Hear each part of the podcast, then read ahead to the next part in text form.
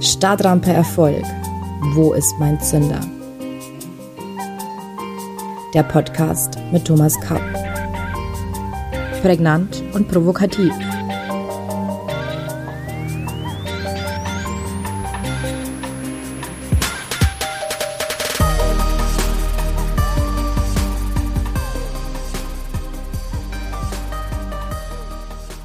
Herzlich willkommen allseits. Ich begrüße Sie zu unserer neuen Folge von Stadtrampe Erfolg. Wo ist mein Zünder?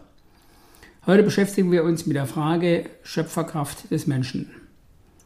Wie immer beginnen wir mit einer Geschichte. Aaron Shackle und Lionel Standing von der Bishops University testeten in einer Studie, ob Sportler allein durch mentales Training Kraft im Hüftbeugermuskel aufbauen können oder nicht. 30 Football-, Basketball- und Rugby-Spieler wurden in drei Testgruppen eingeordnet. Gruppe A führte physische Übungen aus, Gruppe B führte mentale Übungen durch und Gruppe C machte gar nichts. Die Stärke der Muskulatur wurde vor und nach einem zweiwöchigen Training untersucht. Das Ergebnis lautete. Bei Gruppe A, welche die physischen Übungen ausführte, ergab sich eine Steigerung der Muskelkraft um 28 Prozent. Bei Gruppe B, welche ausschließlich mental trainierte, verbesserte sich die Muskelkraft um immerhin 24 Prozent. Bei Gruppe C, welche weder physisch noch mental übte, ergab sich keine Veränderung.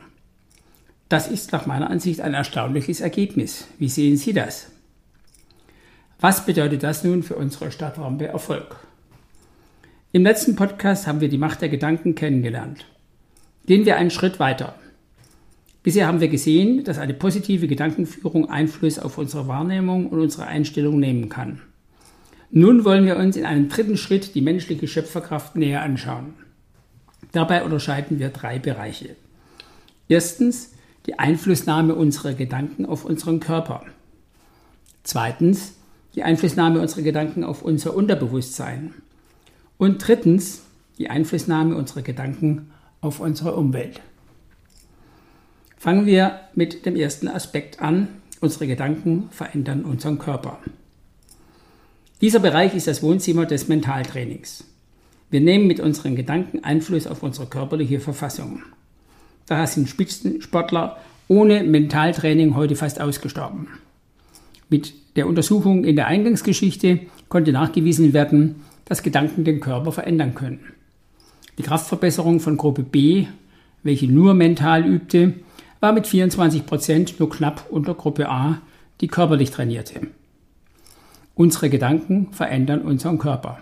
Das ist beeindruckend. Diese Erkenntnis wurde in zahlreichen neurowissenschaftlichen Studien bestätigt. Forscher gehen inzwischen davon aus, dass das Visualisieren von Bewegungen neuroplastische Veränderungen im Gehirn auslöst, die denen nach physischem Training gleichen. In der unmittelbaren Nachbarschaft dieses Phänomens befindet sich der sogenannte Placebo-Effekt. Eigentlich kommen Placebos, also Mittel ohne Wirkstoff, in der klinischen Forschung zum Einsatz, um die Wirkung einer neuen Substanz im Vergleich zum Placebo zu testen. Überraschenderweise hat man dabei jedoch beobachten können, dass auch Substanzen, die keinen Wirkstoff enthalten und Operationen, die nur zum Schein durchgeführt wurden, ebenfalls Krankheitssymptome linderten oder Krankheiten sogar heilen konnten. Selbst in der Schulmedizin wird heute anerkannt, dass die Psyche eines Krebspatienten eine nicht unwichtige Rolle bei seiner Heilung spielt. Dieses Phänomen ist uns in der vorhergehenden Folge bei der Geschichte von Deep Chakra bereits begegnet. Durch moderne Untersuchungsmethoden lässt sich die positive Wirkung der Scheinmedikamente bzw. von Scheinoperationen auf das Gehirn nachverfolgen. Für die klassische Schulmedizin ist das immer noch ein Rätsel. Uns verblüfft das weniger.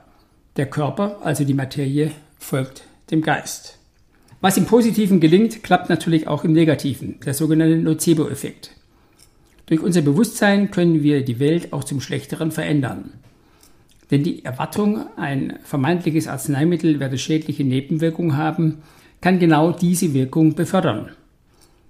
In der Konsequenz bedeutet das, dass wir uns unseren eigenen Erfolg auch mental ruinieren können.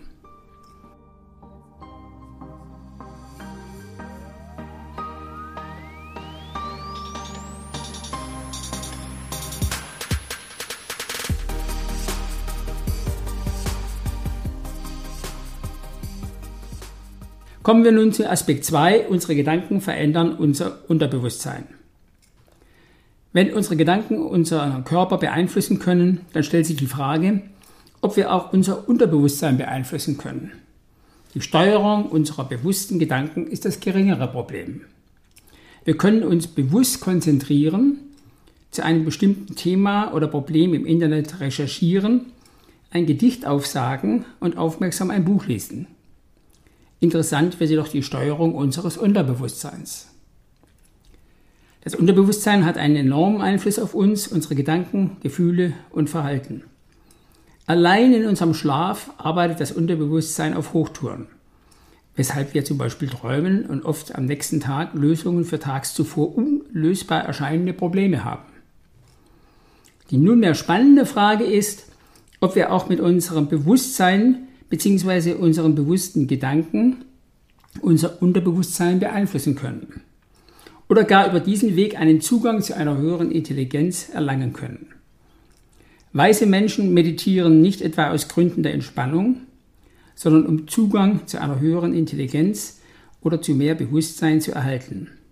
Ich bin fest davon überzeugt, dass erfolgreiche Menschen in der einen oder anderen Form Zugriff auf diese unterbewussten Triebfedern haben.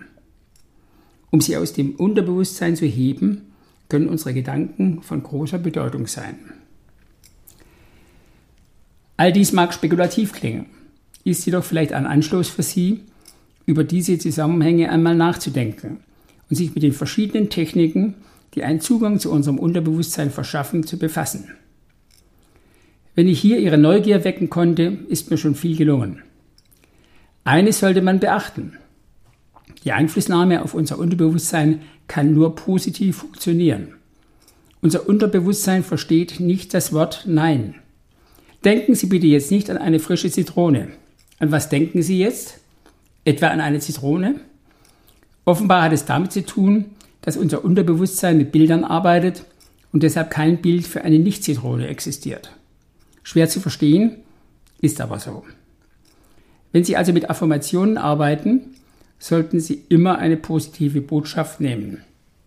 Die Botschaft, ich möchte nicht mehr so dick sein, wird nie funktionieren, weil Ihr Unterbewusstsein das Wort nicht einfach überhört. Vergleichbar ist auch der Ruf von Eltern, Kind, pass auf, dass du nicht stürzt.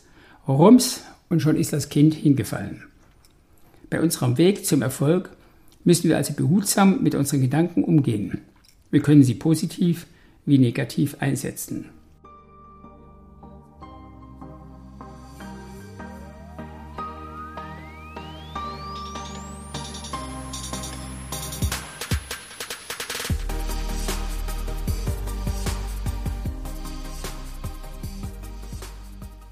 Kommen wir zum Aspekt 3. Unsere Gedanken verändern unsere Umwelt. Es ist kein Geheimnis, dass unsere Umwelt uns prägt. Aber können wir auch unsere Umwelt prägen? Wir sollten hier schrittweise vorgehen. Wir alle kennen die Fälle der selbsterfüllenden Prophezeiung. Die selbsterfüllende Prophezeiung ist eine Vorhersage, die ihre Erfüllung selbst bewirkt. Die Prognose über einen möglichen künftigen Verlauf wird also zur wesentlichen Ursache dafür, dass diese Zukunft auch eintritt. Hier müssen wir differenzieren. Erstens die selektive Wahrnehmung. Die selbsterfüllende Prophezeiung kann lediglich eine Deformation unserer Achtsamkeit sein. In diesem Fall sucht ein Mensch zur Bestätigung einer Hypothese selektiv nach Beispielen, Hinweisen und Beweisen, welche die Hypothese, sprich Prophezeiung, stützen, nicht jedoch nach Gegenbeispielen. Dies führt zu sogenannten Bestätigungsfehlern oder auch Confirmation Bias genannt. Ich gebe Ihnen ein Beispiel. Wer eine grüne Hose gekauft hat, sieht plötzlich nur noch grüne Kleidungsstücke. Wir haben es dann lediglich mit einer selektiven Wahrnehmung zu tun, welche wir bereits in der letzten Folge angesprochen haben. Die selektive Wahrnehmung verändert unsere subjektiv wahrgenommene Wirklichkeit, nicht jedoch die Umwelt als solche. Zweitens, die selbsterfüllende Prophezeiung bei Verhaltensänderungen von Individuen und Gruppen. Die selbsterfüllende Prophezeiung kann eintreten, wenn Menschen an eine Vorhersage glauben und deswegen ihr Verhalten so verändern, dass sich die Prophezeiung tatsächlich wegen dieser Verhaltensänderung erfüllt.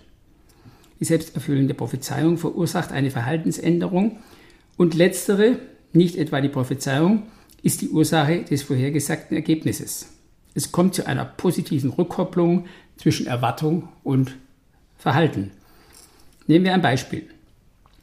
In der Finanzkrise 2008-2009 bestand die Gefahr, dass die Menschen ihre Bankkonten abräumten, weil sie Angst bekamen, dass ihre Bank Insolvenz wird.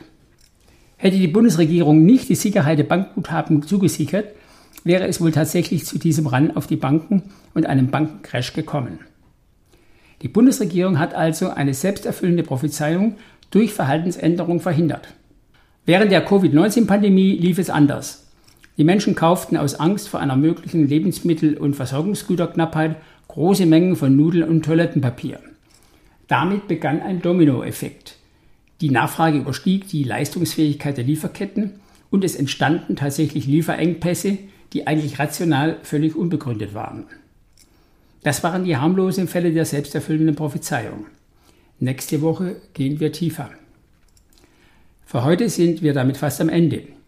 Wie immer gibt es für Sie noch zwei Impulse, liebe Zuhörerinnen und Zuhörer, ein Zitat und eine Frage zum Nachdenken. Das Zitat stammt heute aus der Bibel, Matthäus 17, Vers 20. Jesus aber antwortete und sprach zu ihnen, um eures Unglaubens willen, denn wahrlich, ich sage euch, so ihr Glauben habt wie ein Senfkorn, so mögt ihr sagen zu diesem Berge, hebe dich von hinnen dorthin, so wird er sich heben und euch wird nichts unmöglich sein. Und die persönliche Frage für Sie lautet, gibt es Situationen in Ihrem Leben, in denen Ihnen Placebo- oder Nocebo-Effekt bereits begegnet sind? Gehen Sie in sich und finden Sie eine persönliche Antwort. Viel Spaß dabei. Wir sprechen uns am nächsten Mittwoch um 7 Uhr. Dann sprechen wir über das Hochreck der selbsterfüllenden Prophezeiung. Die Veränderung der Umwelt durch das Gesetz der Anziehung oder auch Law of Attraction genannt. Dann müssen Sie tapfer sein. Bis dahin verbleibe ich mit den besten Wünschen. Ihr Thomas Kapp.